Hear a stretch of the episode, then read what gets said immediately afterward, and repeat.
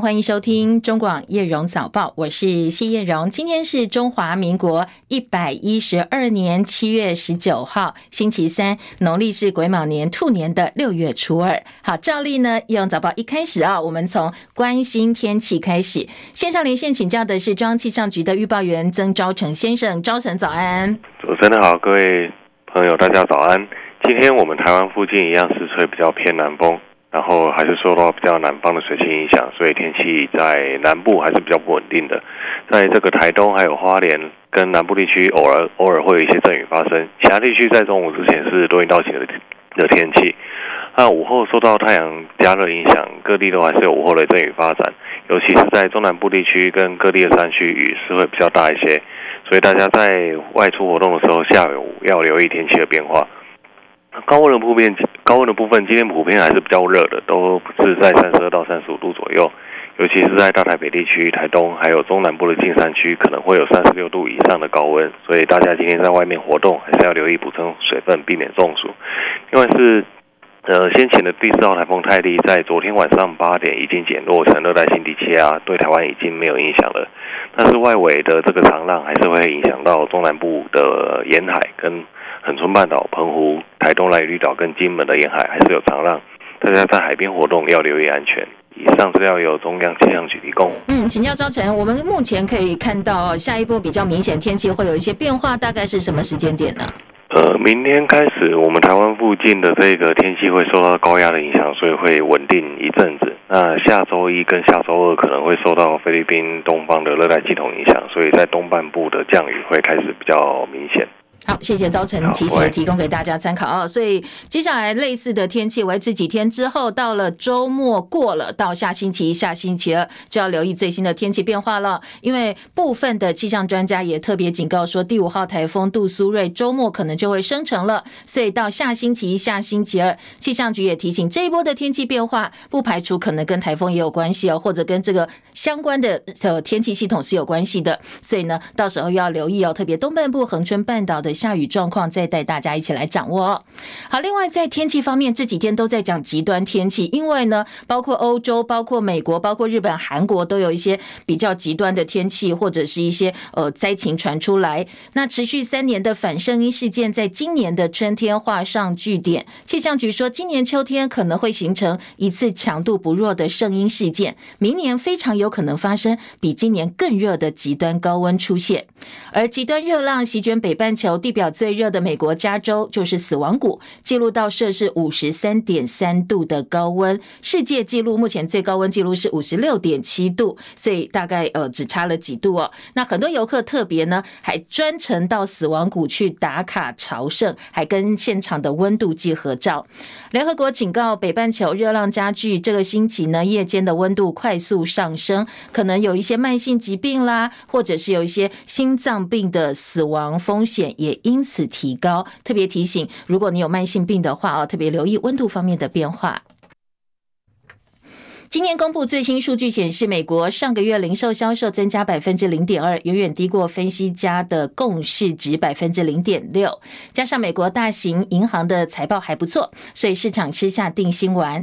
科技股买盘强劲，美国主要指数今天清晨收盘都是收红的。站在人工智慧 AI 的风口上，辉达跟微软今天收盘价都改写历史新高，也推升纳指标普续写十五个月来的高点。美股收盘，四大指数表现，道琼涨三百六十六点五八点，涨幅百分之一点零六，三万四千九百五十一点。纳斯达克指数涨一百零八点，一万四千三百五十三点。标普五百指数涨三十二点，四千五百五十四点。费城半导体涨五点，三千八百四十二点。台积电 ADR 今天是跌的，今天跌幅百分之一点五七，收在一百零三点一五块钱。深夜收盘的欧洲股市，伦敦股市涨四十七点，七千四百五十三点；法兰克福指数涨五十六点，一万六千一百二十五点；巴黎 CAC 四十指数涨二十七点，收在七千三百一十九点。而昨天台北股市在短线涨多之后，大盘昨天出现了爆量上冲下洗震荡格局，投资人大玩冲冲乐。收盘台股跌一百零六点，收在一万七千两百二十七点。昨天的成交量相当惊人哦，四千九百三。三十八亿元，写下近两年波段新高。法人说，因为行情爆大量写高之后又拉回，而且爆量收黑，所以短线可能要小心是反弹修正的压力。台股昨天爆出两年以来最大量，而且刚才也提到，从技术面来讲，看到的是带量下杀，所以相较其他亚洲市场，我们的跌幅也比较大。很多人投资人都很担心接下来台北股市的走势。金管会政企局的副局长高金平特别出来强调说，台北股市不管是日均量指数涨跌幅，都比其他亚洲股市表现整体的还要好，基本面也上称稳健。金管会会继续注意国内外经济情形势，适时的采取相关措施。台股昨天是开高走低，台币呢再度升破三十一块钱价位，所以股汇不同调。昨天收盘的时候，台币三十点九九六兑换一美元作收，升值五点六分，又回到了三十字头。昨天台北及元台外汇市场的总成交量十一点五九五亿美金。今天的国际焦点，首先呢，我们把焦点转到朝鲜半岛。韩联社今天清晨最新的消息说，韩国联合参谋本部证实，北韩今天凌晨又向日本海，两韩都叫做东海哦，发射了一枚疑似是弹道飞弹的飞行体。现在韩国军方还在研究发射的到底是哪一类型的飞弹。而另外，在美国五角大厦方面，则证实说，有一名驻韩的美军士兵昨天越界进入北韩，现在可能遭到北韩关押。谢海伦的报道。南韩军方官员表示，北韩发射了一枚疑似弹道飞弹。韩联社引述韩国联合参谋本部消息指出，今天凌晨，北韩向日本海发射一枚飞行体，似乎是弹道飞弹。韩国军方正在研究是哪一类型的飞弹，飞弹已经坠海。日本共同社也报道，日本自卫队通报北韩发射了飞弹。美国和南韩昨天在首尔召开双边核资商小组首都会议，以促进两国核武合作，并且增强。强战备以对抗北韩。另外，美国军方证实，一名美军陆军士兵金恩故意而且未经授权越境进入了北韩，据信遭到关押。美方官员表示，这名士兵因为违反纪律，原本应该回美国接受军方惩处，但是在韩国机场开溜，参加旅行团到边界，趁机叛逃。美国国防部长奥斯汀表示，正在密切注意此事，并且展开调查。驻韩美军发言人说。美军正和北韩人民军对等官员一起解决这起事件。记者戚海伦报道。美国网络新闻周刊连线中国刊出了美国白宫印太事务协调官坎伯的专访内容，其中呢提到说，美国前总统川普个人基本上不在意台湾，而在 COVID-19 疫情之后，川普让鹰派做他们想做的事情，结果呢，拜登政府上台，显得好像是中国进犯台湾的威胁迫在眉睫。美国国务卿布林肯六月访问中国大陆，财政部长耶伦接着七月也到中国大陆去哦。被问到对耶伦曾经说强健而且繁荣的中国符合美国利益有什么样的看法呢？坎伯回答：我们不寻求推翻中国政权，我们想要维持台海的稳定跟和平。我正在寻找几种方法跟中国比赛，提升自己的竞争力，提升自己的能力。他说呢，美国目标是要帮全世界做得更多，相信在这其中。可能会有跟中国的合作、竞争，或者是更健康的关系。大陆国务委员兼国防部长李尚福昨天在北京会见前美国国务卿季辛吉。李尚福说，美方有些人没有跟陆方相向而行，所以中美关系徘徊在建交以来的低谷。而季辛吉则回应说，美国跟中国大陆任何一方都承担不起把对方当作对手的代价。而美国总统、美国前总统川普昨天呢出来的报道，是把矛头指向台湾，说台湾抢走美国人的工作，所以呢，美国应该向台湾课税，建立贸易壁垒。对此，我们行政院长陈建仁昨天做了回应，来听听看他怎么说。台美双方在呃经贸还有产业上的合作呢，呃都是呃相当的密切啊，互蒙其利。我们会继续来加强。那至于上述的这个意见呢，我们没有任何的评论。好，当然，川普指的是我们的半导体哦。他的言论在美国也引起很多的争议跟讨论。川普过去在总统任内主打的是美国制造，想要让美国制造业劳工就业机会重新活络下来，包括发起了陆美贸易战等等，当然也引起很多争议。先前已经到美国访问二十一天的民众党总统参选人柯文哲，他昨天直言说：“好，这样一个说法是美国绑上台湾，现在全面反中。”我天哪，这个。哇哇！川普在美国，听说每天教育美国人，你们要是失业，就是中国人抢你们的工作，所以我还是把把把我们绑在一起了，对不对？这个已经有民民族主义嘛，这个这种哦极极端的民族主义对人类的历史是不好的，就是制造仇恨嘛。好，今天在国内平面媒体哦，今天各大早报都有非常多的分析报道，相关内容等一下在后半段我们帮大家读报的时间再提供给大家，还有哪些不同角度的思考。讲到川普，川普呢，他今天表示，他接到了美国检方寄来的调查通知函，暗示他可能会因为二零二一年一月六号美国国会山庄的暴动案而遭到刑事起诉。川普目前是美国共和党争取明年总统大选提名最热门人选了。他说，检察官只给他短短四天向大陪审团提出报告，这几乎确定代表他会被逮捕，会被起诉。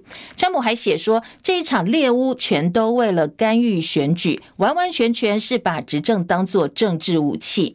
他先前已经被控卸任之后不当处理官方最高机密文件，同样遭到史密斯同一个检察官，这位特别检察官将川普起诉。而美国总统大选明年十一月初登场，现任总统拜登跟美国前总统川普是民主共和两党最有可能出现的参选者，至少到目前为止，两个人的民调不但居两党之冠，募款能力也是领先的。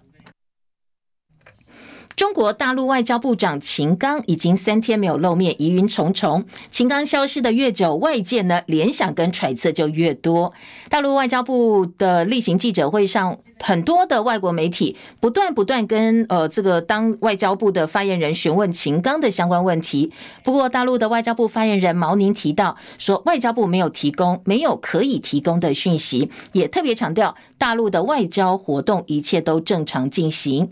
秦刚去年底接任外长职务，根据东中国大陆的外交部官网说。秦刚外交部长的职位目前显示都没有任何的异动，但是他最近一次公开行程只到六月二十五号。现在外界有很多传言，其中呢，呃，被转载或者是被转发的最多的这个传言呢，在社群平台上是说，秦刚疑似跟有间谍身份的傅小田他们有这个不正不正当的关系，所以最后秦刚就中箭落马了。连日来，关于傅小田孩子的生父到底是不是秦刚呢？讨论也相当的多。俄罗斯跟乌克兰在去年七月签署了黑海谷物协定，但是呢，这个星期一到期之后，俄罗斯呢，俄罗斯对外宣布说，除非满足需求，否则他们不再续约，也报复性攻击乌克兰敖德萨港口。对此，乌国总统泽伦斯基警告，俄罗斯退出只会遭到全世界更多的批评。昨天最新的泽伦斯基公开谈话当中表示，他说呢，多亏了黑海谷物协议，去年成功预防全球粮食市场的价格危机。价格一旦失控，无可避免会带来很多政治跟移民危机，特别在非洲跟亚洲国家。泽伦斯基说，俄罗斯退出这个协议之后，乌克兰处在没有伙伴。可以帮忙预防未来粮食价格危机的情况之下，很多国家已经慢慢慢慢感受到压力哦。接下来可能全球的赤字问题会变得更加严重。英国广播公司从二月开始调查，结果发现超过一百位前任跟现任英国麦当劳员工指控公司存在不正当的性行为、种族歧视跟霸凌问题。麦当劳英国及爱尔兰地区执行长麦克罗随后公开道歉。麦当劳跟英国的平等与人权委员会也签了一个具有法律协议、有约束力的协定，承诺说会保护员工免受性骚扰、免受霸凌。全球最好用的护照排名洗牌了。英国的环理环球顾问公司公布二零二三年今年第三季环理护照指数，新加坡挤下日本，现在是排在第一名，成为全球最好用的护照。台湾排在第三十一，我们可以免签通行一百四十四个旅游目的地，而日本则排到了第三名，新加坡第一哦。那现在呢？中国大陆排在第六十三，敬陪末座的是阿富汗、伊拉克还有叙利亚。另外一份则是调查全世界最繁忙的一百座机场，分析来自各地旅客的评价、餐厅的清单、料理的平均价格等等，还有不同菜肴的选项。而选出了全球前十座提供最佳用餐体验的机场，我们的桃园机场排在第三哦。好，这十座机场分别是第一名的是刚才提到哦，南呃南韩的仁川机场，它整座机场拥有两百七十家餐厅，而且呢，在这份调查说，很多旅客反映它的餐点价格低于平均数据，而且非常的干净。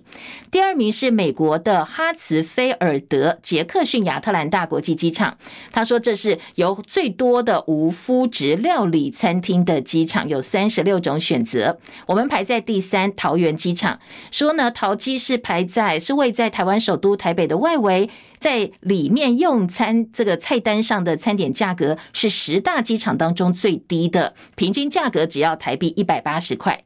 好，其他还有包括美国达拉斯的沃斯堡机场第四名，南韩济州机场第五，日本成田第六，羽田第七。美国的欧海尔国际机场第八。美国洛杉矶国际机场第九，还有新加坡樟宜机场排在第十名。日本前首相安倍晋三遗孀安倍昭惠这个星期开始哦，礼拜一开始访问台湾四天，这是安倍昭惠在安倍过世之后第一次出国。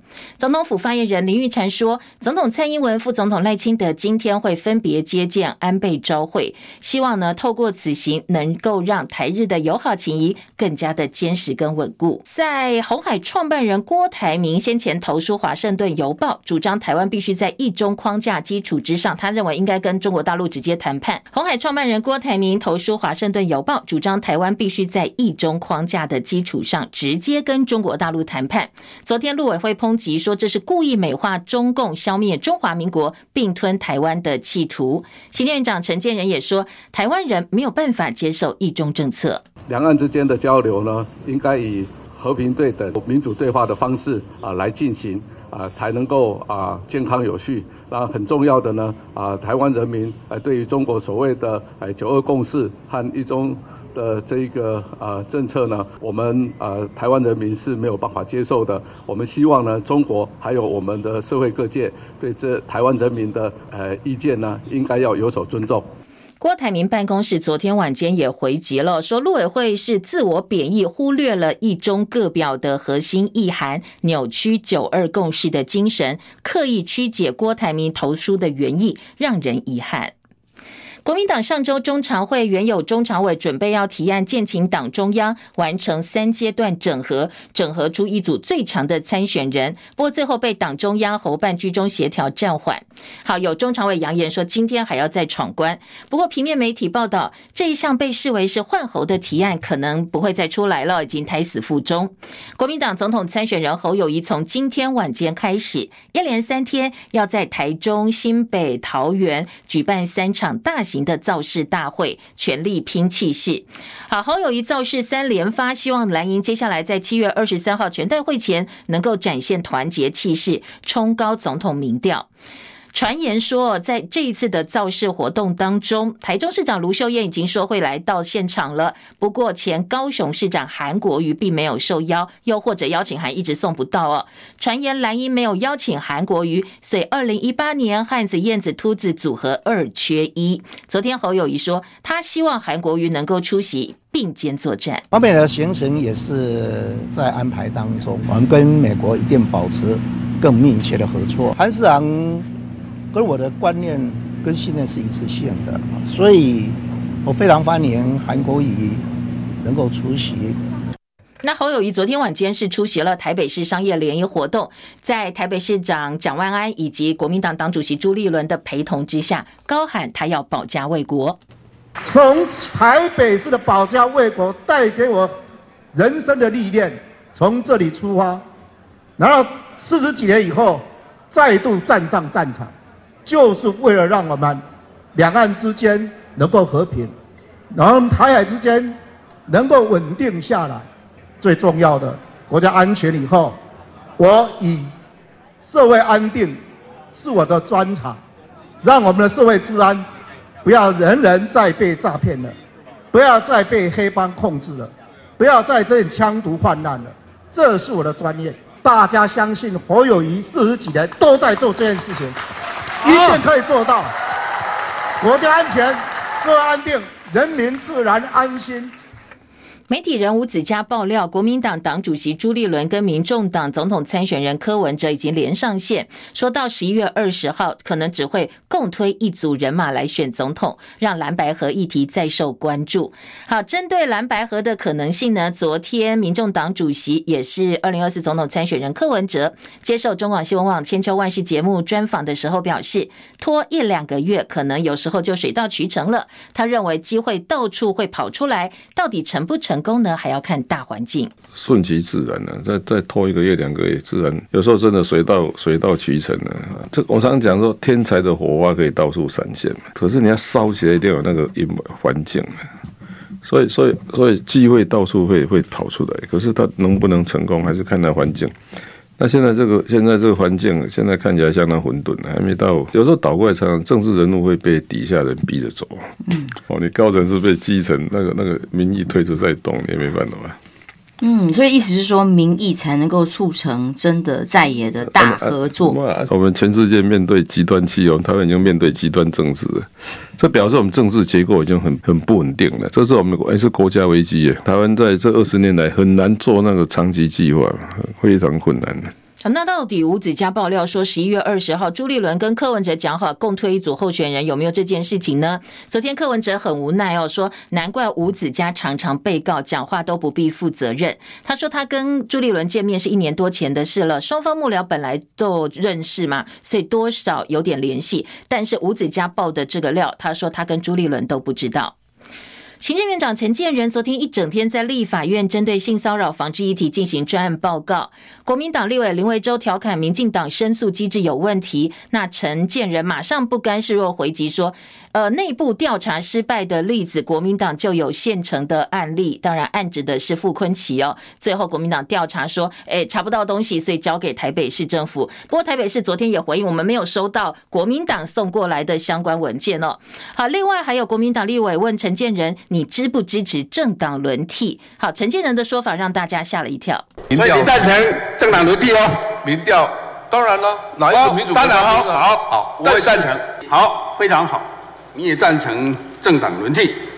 好，陈建仁赞成政党轮替。好，这话让在场的在野立委还蛮开心的。不过呢，行政院发言人林子伦随后马上澄清说，政党轮替这一题呢，陈建仁清楚说明，在全球自由、法治、民主国家当中都是一个原则哦，是认同的。但是陈建仁并不是说现在的台湾应该要政党轮替。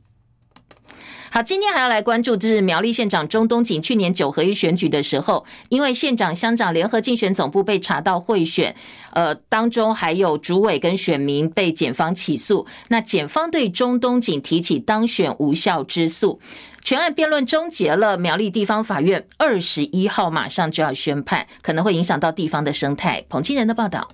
去年底九合一选举，检体调单位在苗栗大湖乡查获县长、乡长、乡民代表和村长四合一现金贿选案，担任县长和乡长联合竞选总部主委的陈姓男子以及邱姓和林姓选民，被检察官依贿选罪提起公诉。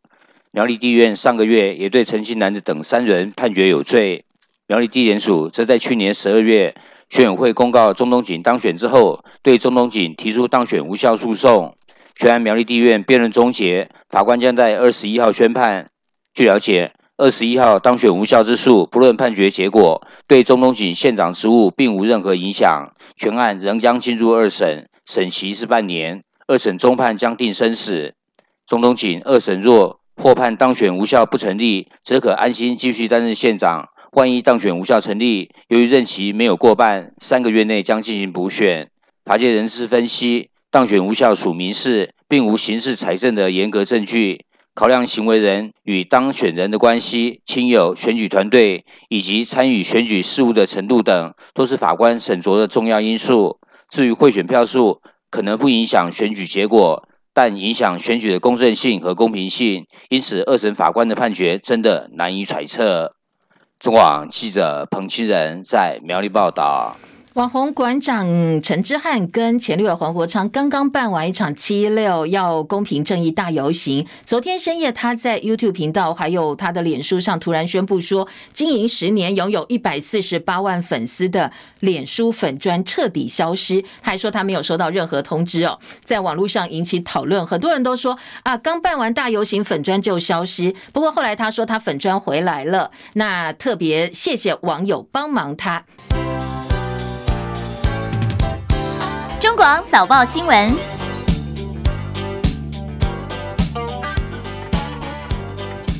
综合性报纸的头版头条，中时联合都是关于呃美国前总统布林肯昨天指控台湾抢走美国人的半导体工作。好，两个报纸都放在头版头条。如果透过直播可以来看一下哦，这是中国时报的版面，说川普指控台湾抢走美国的晶片生意，而联合报今天的头版大标是川普冒号台湾抢走半导体工作。两个报纸呢，除了头版头条之外，内页分别配合二版跟三三版整个版面的一个分析报道，那自由时报这一则新闻版面就做蛮小哦，呃，可能跟川普过去被民进党政府是奉为是台湾的好朋友，最挺台啦等等等哦，大家如果还有印象的话。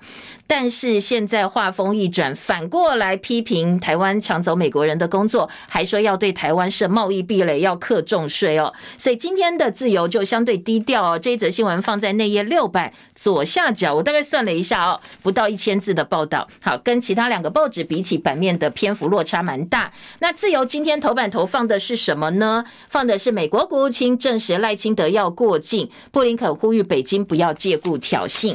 好，这两则新闻其实昨天早上七点钟一大早，叶龙早报都有提供给大家了，所以也可以听得出来、看得出来，传统媒体呢，在面对我们包括广播啦或一些新媒体的呃这个挑战跟竞争，它有它的困境，它要印刷嘛，哦，它需要时间，所以在整个消息提供的呃时间差差了快一天。不过传统媒体有它的好处，等一下我们就来听听看哦，因为传统媒体的深度广度也不是呃这些数位媒体或者是广播频道所能够敌得上的，所以等一下，我们来告诉大家，今天早报从哪些角度来分析，带大家来听听看。哎，川普这样讲到底有什么样的用意？为什么会这样讲？它的影响又是什么？好，等一下我们来听深入分析。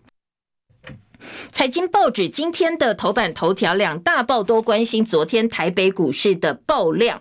呃，指数来讲是震荡上下震荡的，那量的部分要特别注意，因为昨天成交量四千九百三十八亿，这是两年来的新高。所以今天财经报纸的重点都是带量下杀。如果从技术面来看不太好，两大报都提醒投资人，如果你是短期投资要特别注意。而今天的标题呢，《工商时报》说台股爆量震荡，法人紧盯五大变数。好，这五大变数包括了台积电。的法说会，苏姿丰的演讲，好，AMD 的执行长，联准会升息决策，美股科技财报的旺季，还有大陆月底中央政治局会议等等，说这个关键的五大变数，我们再来对照台股爆量下跌，短期可能会有一些震荡。不过，如果下档月线一七零二六点，还有一万七千点附近呢，这么强力的支撑都挺过去，应该还好。但是如果说撑不住的话，哦，后续的行情就要特。别留意了。好，今天的《工商时报》说，昨天的成交量冲上两年来新高，但是还是收黑，下档月线有手，所以多头续攻势可以期待，不必太担心。那《经济日报》从当冲的角度来看，说台股封当冲，所以昨天爆出了今年的最大量。《经济日报》说，成交占比占到百分之四十一，写下今年的第三高，量能四千九百三十八亿，创两年波段高点。那今天的经济日报整理昨天台北股市的观盘重点，在头版用表格的方式，昨天是跌了一百零六点，收在一七二二七点。那当然，刚才量不断告诉大家是近两年来最高量，而法人的部分，三大法人卖超一百三十七点四一亿元，外资就卖了七十五点七六亿，公股行库则是买哦，进场买买了四十六点六亿元。好，买超个股包括人保、和硕等等。这是经济日报带大家来。看昨天的数字，除了台北股市今天经济头版，另外还告诉你说，呃，美国的晶片厂反对扩大管制中国，包括辉达、英特尔跟高通的 CEO 昨天跟美国国务卿布林肯见面，担心管控半导体出口会影响到美国的领先地位。好，最近呃，美国对于呃出口晶片这些相关的材料到中国大陆有相当多的政策，但是呢，美国半导体产业协会警告说，你加强管管制销到中国大陆的先进半导体，你反而回头来会自伤，影响到美国国内晶片业的投资效益。好，这一则新闻我们一起跟个等一下，呃，包括川普指控台湾的半导体抢走美国晶片业的工作，等一下来一起来做一些呃分析跟报道哦。好，另外《工商时报》头版好告诉你，ETF 大换股市场高度警戒。好，这是富邦特选高股息三十 ETF 追踪的上市柜高股息指数成分股做了调整汰换，所以市场比较警戒一点。这是《经济日报》头版另外一个新闻焦点。那掌握了头版头条之后，我们就来听听看这些报道在呃各个报纸的分析部分，还有哪些重点新闻的这个角度切入。先从川普的说话听起好了。今天联合中时大标，联合报今天在头版当中看到说，川普昨天呢说，美国早就应该跟台湾课税了，课关税，然后呢要设贸易壁垒。对此，陈建仁行政院长跟外交部都没有做出回应。好，刚才其实前半段有听到陈建仁他讲了台美过去啊怎么样合作啊，现在关系多好等等等，有讲跟没讲一样。其实呃，这这基本上就是打发时间，就回应媒体嘛。我必须要讲讲话，但是讲的话是空的。所以今天联合报说，其实外交部跟陈建仁并没有对此直接做具体的一个回应。那学者呢？今天联合报引述的是。中央大学经济系教授邱俊荣的说法，他说：“台湾不做半导体的话，美国也做不出来二奈米这种先进制程。”川普的说法是选举策略，政治语言大过经济的实质意义。好，这个说法呢，跟这样一个论点，联合报今天在三百延续哦，做了整个版面的报道。联合报今天在三版的内文当中说，学者认为川普的所谓选举语言，并不是跟台湾为敌，我不是要把你台湾当敌人，而是要跟民主党做一个区隔。拜登政府正在为了半导体供应链稳定，不断拉拢台湾。那川普要跟民主党的政策区隔，所以呢，必须要说这样的话做一个表态。而且，川普过去向来都是用简单的口号来把复杂问题简化。得到人民支持这样一个走向哦，所以呢，这是他一贯的作风，会讲这样的话，学者并不意外。今天联合报的三版大标是说，川呃专家冒号川普是过河拆桥有欠公允，台湾半导体产业撑起了美国 IC 设计等产业。那我们的业者比较担心的是，这会不会是一个风向？接下来美国的保护主义如果又出来过头的话哦，当然台湾的企业就会受到影响了。今天。联合报在三版呢，是来解读一下川普的说法到底公不公道。工研院产业科技国际策略发展研究总监杨瑞麟说，川普说的是政治语言。台湾的半导体，特别是台积电，支撑美国 IC 设计跟半导体设备值全球牛耳，创造很多就业机会。川普执政的时候还配合不替海思生产晶片，导致它瓦解。现在呢？大放厥词，过河拆桥有欠公允。说美国放弃认为他们觉得不赚钱的半导体制造，那英特尔技不如人，所以半导体制造业才会视为现在怎么又变成是台湾去抢你的呢？是你自己当初不要，而且自己又做不好哦。好，另外呢，也有业者听起来解读说啊，川普的发言是代表美国的保护主义要抬头了。当然，一方面拉拢台湾是为了对抗老共，要对大陆制裁哦。所以一方面呢，对台湾还是敌视的，不相信台海危机爆发，你不要去相信说台海危机一旦爆发，美国一定会保护台湾，也要注意后续会不会把台湾列入制裁的范围，或者是祭出非美制造半导体输美要克征高关税的一个惩罚。他们当然有很多武器跟手段，这些都是我们必须要警戒，不要太相信别人哦，才是相信自己比较实在。那在政治的角度，刚才提到学者认为这是为了跟民主党做区隔，然后简化了中间的过程，做出来一个口号，所以就是要抢选票。哎，在接下来呢，在呃联合报也说担心大陆去美化白宫晶片战争。呃，包括美国自己半导体业者都很担心七伤拳，最后会伤到自己，所以辉达、英特尔这些企业联袂游说拜登政府说：“哎，这个对老共的管制要稍微斟酌一下哦。”业者谁获利，互获利，说企业游说影响拜登团队。单方面管制打乱供应链，也激化大陆的报复，切断大陆市场，可能对美国自己更不利。因为高通六成的营收都来自中国大陆。好，从台湾的角度，记者陈希文说：“大国角力，小心真心换绝情。”川普过去挺台湾，看起来很坚定。不过他昨天这样一讲哦，呃，记者是问他了台海问题呢？二零一六年上任前，川普展现强硬的态度，一直跟老共抗议啦，选择。跟蔡英文总统通话，还接受台湾打过去的祝贺他当选电话，成为第一个跟台湾总统公开通电的美国准总统，还多多次表达他挺台湾等等等哦。台湾人对他过去印象还不错，他呃也有很多所谓的川普之友，所以对他爱戴之后，很多人呢在二零二零年美国总统大选当中是力挺川普，希望他继续留在白宫的，对他这捧到了最高点，万万没。想到他现在口吻一讲到台湾，就好像我们偷他钱一样，是小偷、卑劣的抢匪，认为台湾半导体抢走美国的晶片产业。好，相较过去我们对他一片赤诚，现在回头来看，情何以堪呐、真心换绝情。民进党政府当初把川普捧上天，因为他大力反中，漠视忽略他在美国国内对人权的重呃漠视，对于性别议题的偏差，也无视他对假讯息的助长等等等。反过来讲哦，川普的言论其实也是照妖镜，告诉你很多挺台的甜言蜜语啦、慷慨激昂背后都是他们自己的利益，大国角力，只有美国的利益。也特别提醒台湾，我们在中美之间夹缝生存，你就算想要付出真心真感情，你要先确保自己的利益哦，不要一昧的就倾倒过去了。好，这是联合报记者的特稿。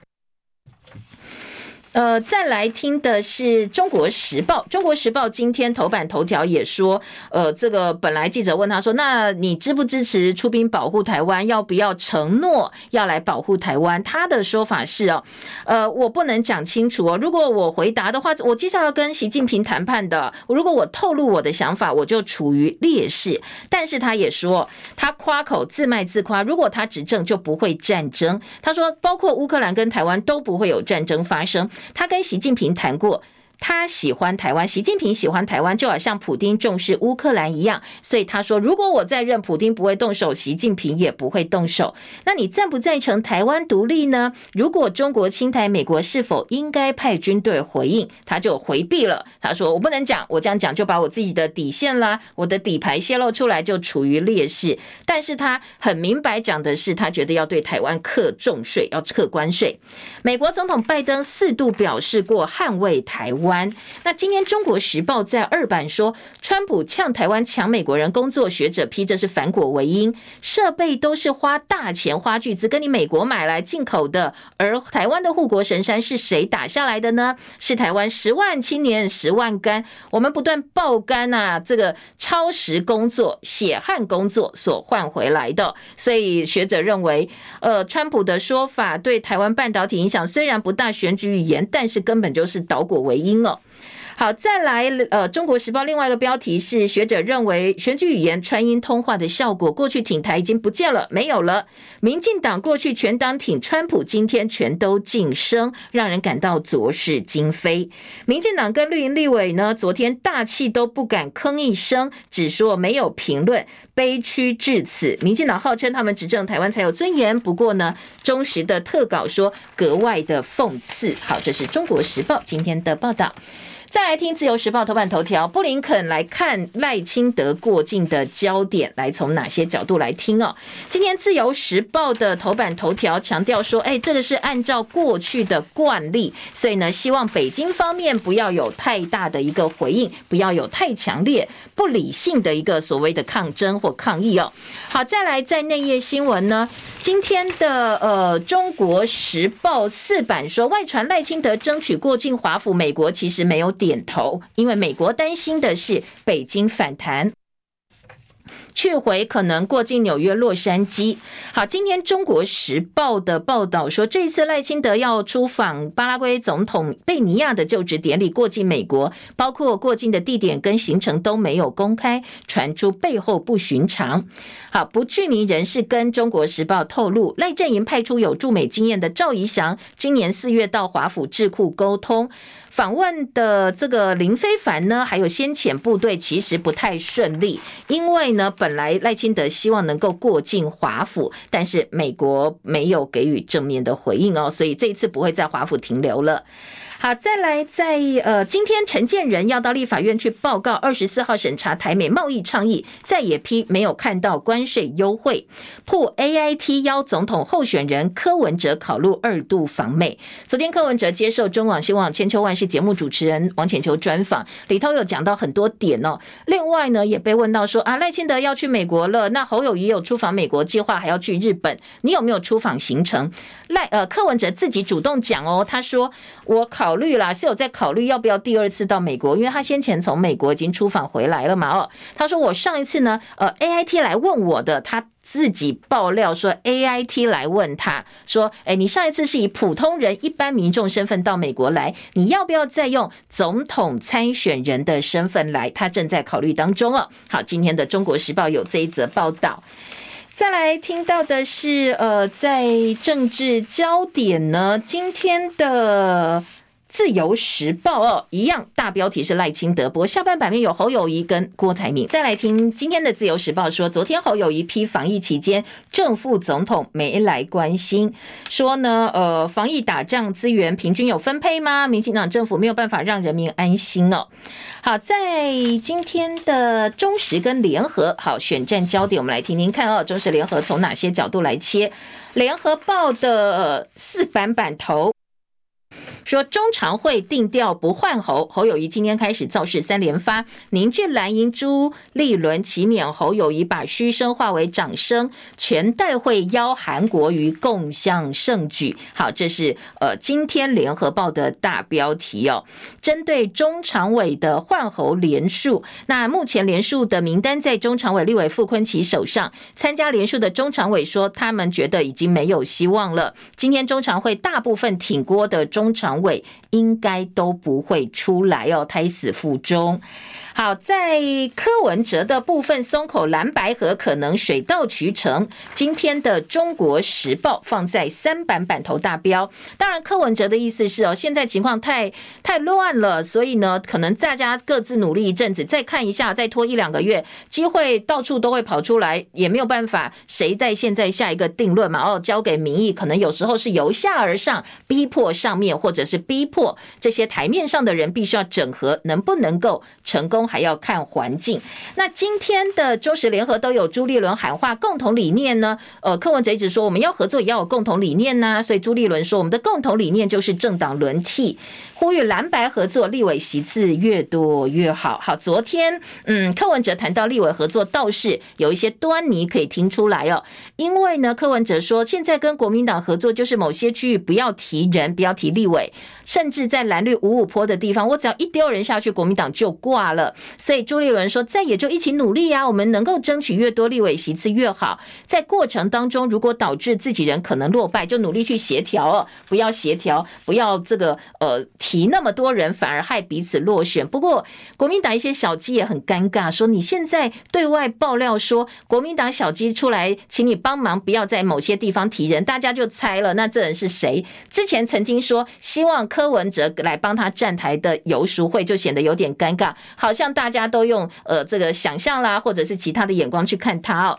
好，柯文哲说，现在党内提到郭台铭就赶快逃，因为先前呢，呃，郭台铭有提到说，呃，这个要并购民进党，呃，民众党。好，这也是柯文哲放出来说，他看到媒体爆料，但是郭台铭不断重申，我从来没有这样讲过，当然不用道歉，没讲过的话，为什么要道歉呢？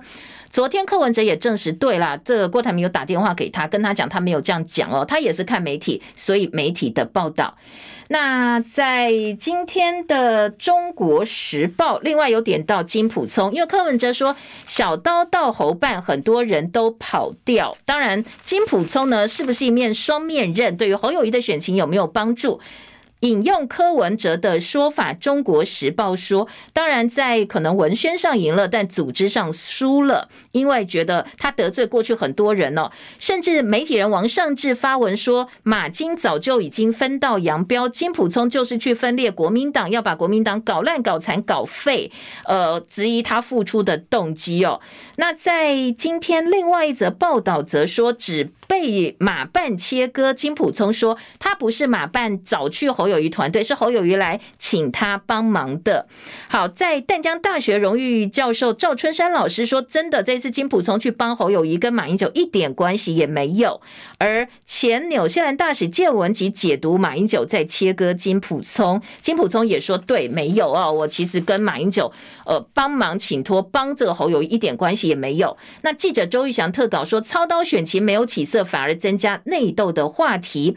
金普聪本来想要先安内。”再攘外，但是小刀一来，很多人跑掉，而且又得罪很多人。金普聪没有办法安内，要怎么去谈攘外呢？如果刀口继续向内增加更多纷扰，恐怕哦，距离总统大选不到半年的时间，对于选情来讲更加的不妙。好，这是中时联合的报道。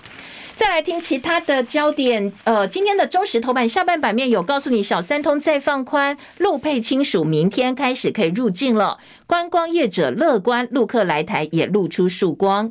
台电希望十月续涨电价落空，昨天陈奎表态，下半年不涨电价。蓝营立委批，当然下半年不涨，什么时候涨？选后一定涨。而中国时报跟呃这个自由时报都有点到电价的问题。自由头版上半版面告诉你，不孕症治疗补助两周年，催生了一点一万个宝宝。晚婚晚育，所以很多人可能面临不育的问题。国健署从二零二一年七月开始扩大不孕症补助，现在成功补助生下婴儿的这个小宝宝呢，有一点一万名。浙江今年首季火化数激增百分之七十三，所以自由时报今天在头版中间版面大标题告诉你，呃，中国大陆说他们抗议有成啦，通通都是骗人的，谎话被戳破。新北杀夫案，国民法官第一度参审，采起诉状一本主义开庭才审视证据。好，昨天我们在《叶文早报》尾端介绍了一下国民法官哦，昨天新北地院开庭审理一位妇人杀死她的先生案，因为被长期家。报，所以呢，昨天整个审判的过程，合议庭呃，整个审理过程，还有一些嗯攻防呢。今天早报有转述报道，今明两天还会继续审理。我们接下来要等礼拜五的宣判哦，看看会判怎么怎么来做判决。好，师生恋的话题哦，今天联合报做二版，禁止师生恋，疑似以成年区分。教育部说未成年是不可以的，那成年学生可不可以师生恋？要看权势关系有没有可能因为权势而呢，呃，去胁迫对方这样一个分际。好，成年去看有没有权势关系，未成年是完全禁止。劳团补漏说性骚累犯公布姓名，提出六大诉求，境外性骚无法开罚的问题必须要解决。今天联合报。头版下半版面告诉你，职场 Me Too 因为修法少，民间团体很担心困境难解，所以希望雇主能够落实防治责任，要建立对雇主，你如果说没有做好的话，我要惩罚性赔偿金制度。而今天联合报在特报告诉你说，其实哦，这个 Me Too 修法大家都很关注啦，但是呢，民间团体跟其他各界都有不同的看法，怎么样在两周的临时会赶快完成修法，而且还要务实可行？对于这些立法院立委诸公来讲是。一大挑战，当然必须要看看大家的智慧了，过犹不及都是不行的。《旺报》今天的头版头说，气候合作有前提，大陆先放话，叫的美国必须要处理台湾问题，要妥善的处理台湾问题。李强跟柯瑞见面说，发达国家应该要带头减碳。柯瑞希望大家加强合作，但一讲到新疆这两个字，哎，这个话题就被打断了。呃，这个老共相当敏感的一个部分。